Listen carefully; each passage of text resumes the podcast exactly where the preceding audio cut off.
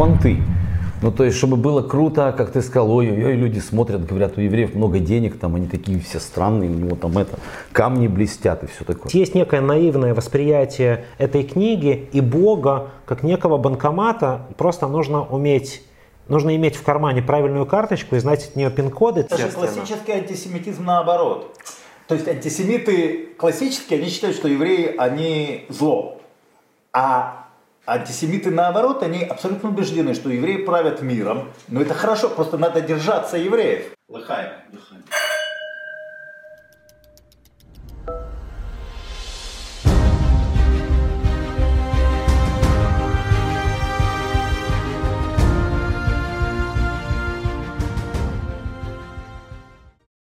Мы с вами продолжаем записывать видеоподкаст и аудиоподкаст «Рай Израиль». Для большинства людей в мире, или для миллиардов людей в мире, Тара – это богоданный текст, основы иудаизма, христианства, там еще каких-то разных религий. Еще для большого количества людей в мире, может тоже миллиардов людей в мире, Тара это литературный памятник и источник информации, возможно, о том периоде историческом. Да? Но та цивилизация, к которой мы себя относим, это ее основа. И очень хорошо бы нам всем понять, почему, откуда, зачем. Для этого мы обсуждаем это с самыми главными специалистами по вопросу. Равин Йосеф Херсонский, ортодоксальный раввин Хипстер, глава э, синагоги Jewish Point в Сароне, Тель-Авив, святой город. И историк, доктор исторических наук, историк панк и профессор безумных треков по Ближнему Востоку Михаил Туваль. У нас, как, у нас недельная глава ТЦВ. Я попрошу, Йоси, расскажи в двух-трех словах для тех, кто случайно не читал, о чем там речь. Известно, что Танах э, самый бестселлер всех времен и народов. А недавно американский GQ выпустил топ-20 нечитаемых бестселлеров э, всех времен и народов, и Танах туда тоже вошел. А «Маленький принц»? не, не помню, меня интересовал Танах. И мое наблюдение в том, что как люди религиозные, которые, так сказать, э, присягнули на верность этой книге, они в массе своей не так хорошо знают, что где как написано. И люди нерелигиозные тоже, которые занимают какую-то позицию против или вне, они тоже не очень не очень в курсе, что там написано. А, и получается, что многие люди, или большинство людей, возможно, которые за и которые против, они на самом деле не знают толком, и, надеюсь, наши разговоры им поможет. Я, например, на каком-то этапе понял, что я забыл то, что я читал в подростковом возрасте, и решил перечитать на взрослую голову. Давай буквально 20 секунд о том, что такое недельная глава Тора. Обычно, когда мы индексируем Танах, мы говорим про нумерованные главы, нумерованные фразы. Очень поздняя история. Еще позднее, чем недельные главы Торы. Недельные главы Торы – это цикл изучения Торы. Когда-то было два, трехлетний и годичный. Потом устоялся один, когда за год мы перечитываем все пятикнижие, не Танах, только пятикнижие. И так мы держим себя в тонусе. И так мы на синхроне со всем еврейским народом во всем мире. На этой неделе все читают главу Тицавы. Это то, о чем мы говорим, так, терминология. Э, глава ТЦВ продолжает тему, начатую в предыдущей главе Трума, и вообще таких глав недельных четыре. Это не нумерованные главы. Одна недельная глава включает в себя несколько нумерованных глав. Нумерованных это то, что в книге Исход. Это когда мы номера. говорим Исход 25, Исход 36, а внутри нумерованных есть еще нумерация фраз. Это вообще придумали христиане, просто этим настолько удобно пользоваться, что мы этим пользуемся сегодня как так и надо. Глава ТЦВ продолжает тему устройства храма, там четыре главы, две ТЗ, две отчет. Две заказ, две определения, что и как должно быть, две отчет, как оно все произошло, как произошел краудфандинг, как, в общем, общественный сбор, кто что принес и как все было. Эм, если глава Трума описывала устройство храма и вообще задачу храма и обозначила ее как некий роутер, э, постройте мне храм, и я буду пребывать среди них – напрашивалось, я буду пребывать в нем. Нет, это роутер, он распределяет ощущение контакта с Богом среди всех людей. Глава ТЦВ фокусируется на внутренних церемониях храма и на активном компоненте храма, на коинах, на священниках и их помощниках левитов, колена леви. Концентрируясь на коинах и на церемониях храма, она рассказывает о жертвоприношениях, о зажигании миноры, об одеждах коинов, э, обо всем функционале храма, что и как там должно происходить. Эта глава не описывает весь функционал, но она фокусируется на этой теме.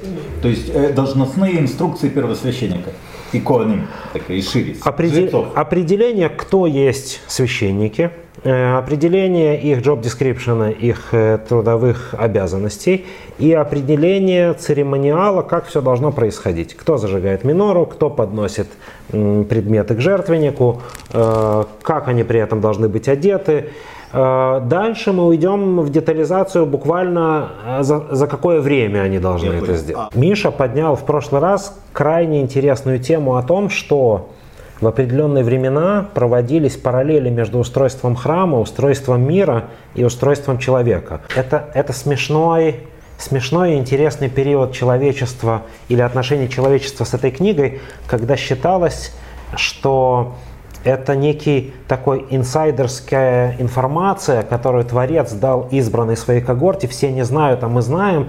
И поэтому на основании этой книги пытались э, искать сокровища евреи, не евреи, э, люди, исповедующие самые разные религии. Но те люди, которые по каким-то причинам, иногда странным, э, воспринимали эту книгу прямо вот Бог сообщил вот в таком формате. Бог сообщил какой-то избранной когорте какую-то топовую информацию, которую заповедовал сокрыть ото всех.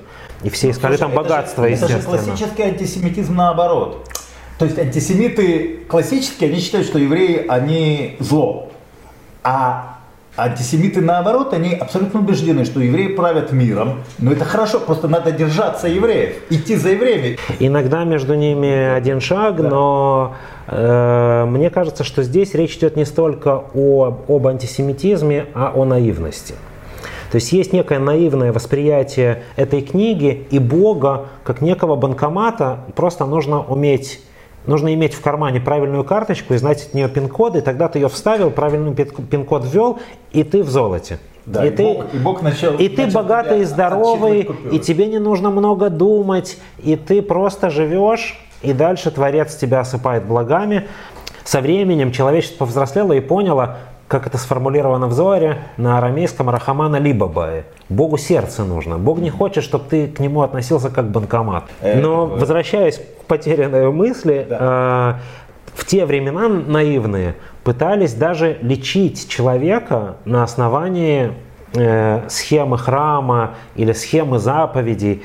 До сих пор сохранились эти книги, когда вопросы, попытка найти решение вопросов через, через Тору, минуя медицину, минуя науки. И хотя уже в Талмуде, то есть уже 1300 лет назад сказали, Бог дал врачу право лечить, то есть дана была официальная записанная легитимация наук о том, что науки не противоречат Богу, не противоречат Торе. В главе, кроме прочего, описывается зажигание знаменитой миноры, золотой, вот того семисвечника. А, и в деталях написано, что масло, которое должно быть э, Э, применяться в этом, в этом светильнике. Сегодня оно бы называлось экстравиржен холодного отжима. Теми словами, это должна быть первая капля из оливки, э, максимально чистая, без, без примесей. И только оно дает нужный свет. Э, есть такой комментарий, который много лет уже меня, меня наполняет и оживляет, который говорит так. Оливка, это не я придумал, но оливку давно уподобляли человеку э, или евреям.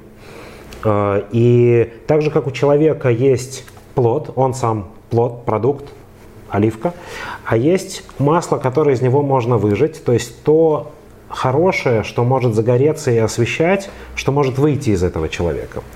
Как мы верно можем подметить по жизни, для того, чтобы оливка выдала масло, иногда ее нужно нажать. Также и человек сам по себе, он не факт, что выдает нечто хорошее, он просто существо, которое живет. Человек заставляет себя или жизнь его выжимает, вот тогда из него выходит иногда нечто, что дороже, чем сам плод. Класс. Миша, в прошлой неделе ты сказал, что, собственно, все эти с точки зрения исто- исто- историков, да, науки, Историко-филологической науки историко-филологической и высокой Мы критики. говорим о корпусе текстов, так что перейти на язык историко-филологической науки, который э, не может быть считаться историческим. Например, считается, что нельзя изучать войну 12 года, 1812 по Льву Толстому, по волне миру. Хотя это было написано всего лишь там 40-50 лет после того, и более того, он служил в армии, мало отличающейся от той армии, которая была тогда. Он служил там э, с этой, как в Крымскую войну, а, там, а там с Наполеоном, ну не так много, 50-70 лет. Но уже считается, что нельзя брать Толстого. Мы говорим о документе, написанном там тысячу лет после описываемых событий.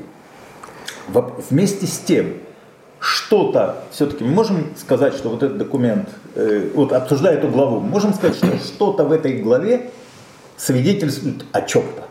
Разумеется, это замечательно ты это все сформулировал, потому что э, когда э, ты говоришь было, не было, тут вот вопрос было, то есть что тут, это люди писали, даже если позже, сейчас мы поговорим там о датировках и так далее, но тем не менее они описывали мир, как они его себе представляют. И возможно они описывали также вещи, которые в их период уже, да, существовали. Я, например, уверен, что там многие из этих вещей существовали в период написания. Да? И это, да, свидетельствует об определенном периоде еврейской истории. Возможно, это не свидетельствует о, о периоде исхода из Египта, но это и свидетельствует о, периоде написания этих книг. С точки зрения религиозной, мы говорим здесь о э, вещах, которые произошли э, в Синайской пустыне. Вот. А ученые, ну, многие говорят, что это вещи, которые были написаны э, в персидский период. То есть мы говорим там 6-5 век э, до новой эры. Ну, примерно через там, э, 900 тысяч лет после того, как события должны были происходить.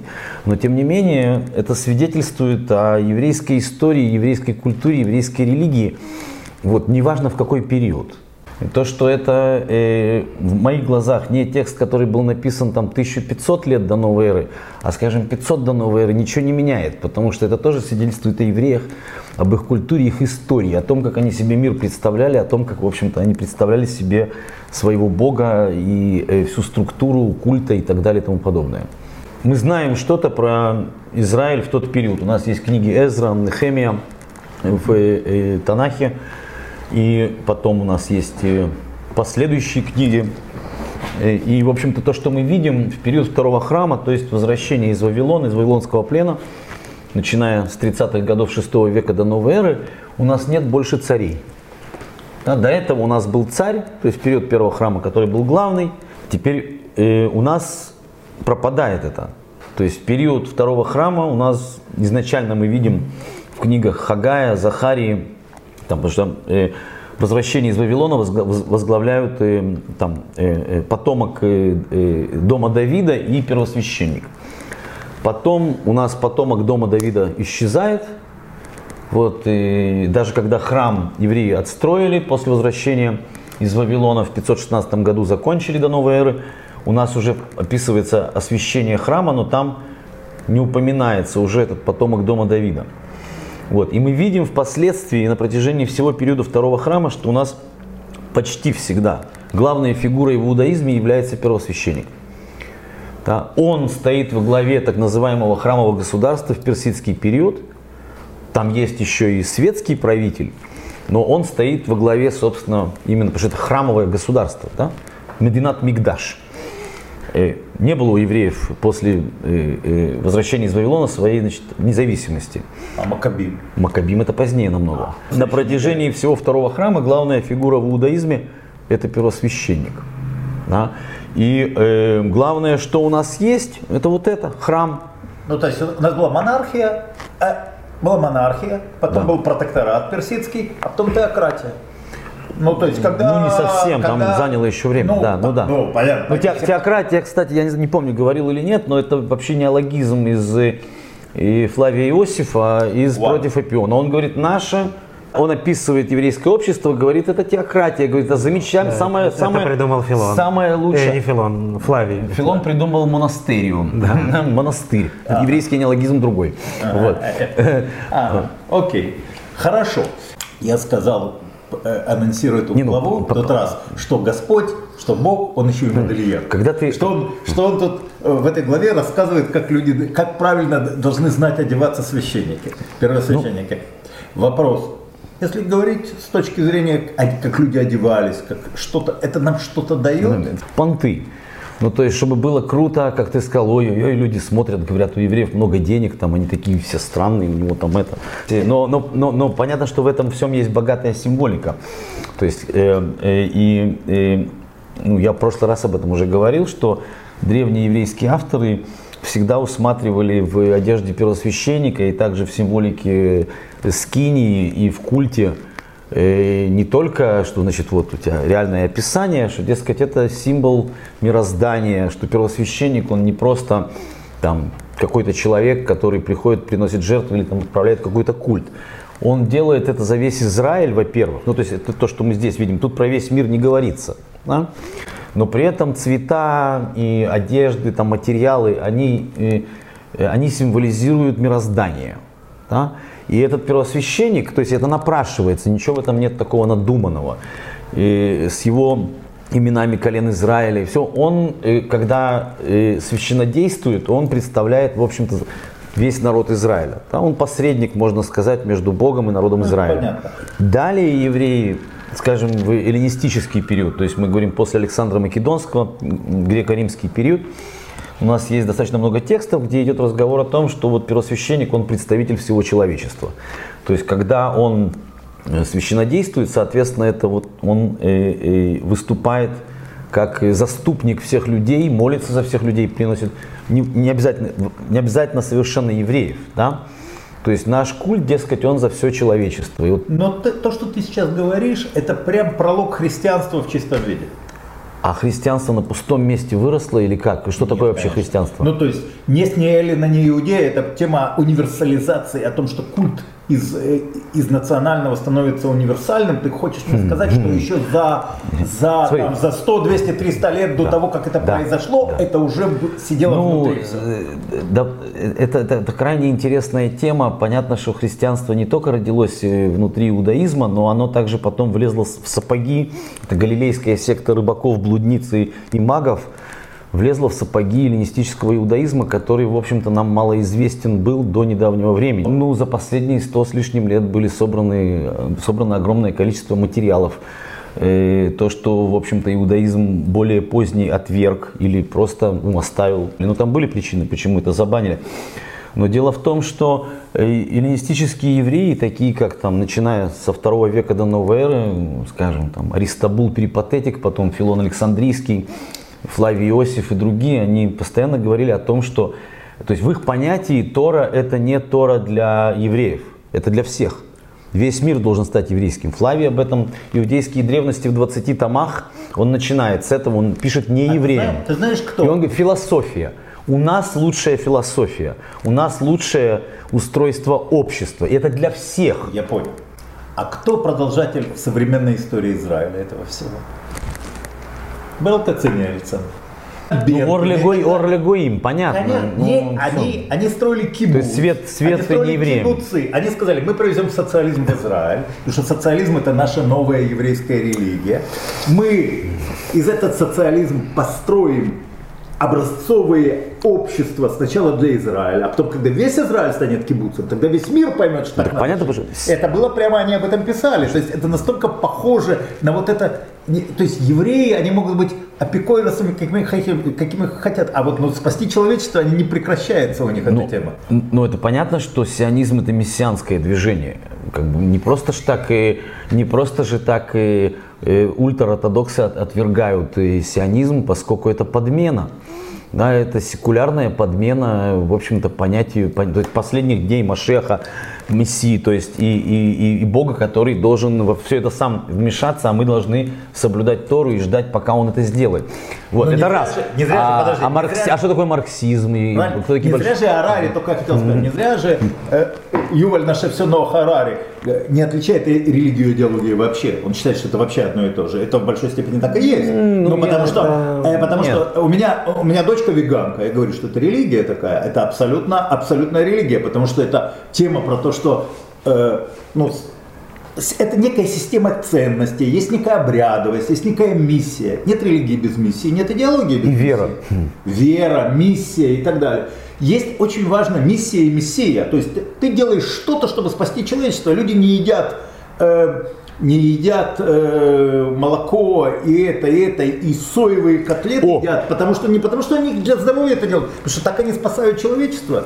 И это же это у всех религий, у всех идеологий в итоге все сходится к тому, что я каждый день делаю что-то для блага всего человечества, как я его вижу. То есть, Поэтому все религии они похожи. И идеологии. В этом, в этом, мне кажется, очень глубинная связь. Это же- потому что люди не могут жить без веры. Это же понятно. Люди должны во что-то верить. Гуманизм это тоже религия.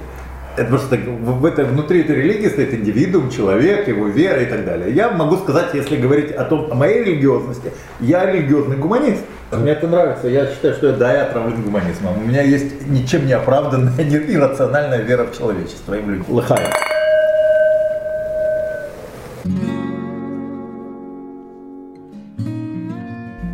Был подкаст «Рай и Израиль». Мы, Раф Юсеф Херсонский, историк Михаил Туваль и я, Олег Ульянский, обсуждали недельную главу ТЦВ «Прикажи». Я понял, откуда у евреев, маленького народа, зажатого между пустыней и морем, это вечное стремление осчастливить все человечество, часто в ущерб себе. Миша рассказал, что евреи еще за 200-300 лет до новой эры увидели свой культ иудаизм как что-то, что призвано осчастливить все человечество. Йось рассказал, как народ Израиля превратил извечное давление на евреев извне в стимул для генерации чистого света и позитива первого отжима. Я не склонен переоценивать вклад евреев в нашу цивилизацию, но что-то у нас, кажется, получилось. Подписывайтесь на Рай Израиль на YouTube, Фейсбуке, Телеграме, Яндекс.Дзен и на платформах подкастов Google, Spotify и других. В комментах задавайте вопросы Йоси, Мише и мне, постараемся ответить. Пишите, что вам понравилось, а что надо улучшить. На следующей неделе глава Китиса о том, как народ Израиля изготовил золотого тельца и что ему за это было. До встречи через неделю.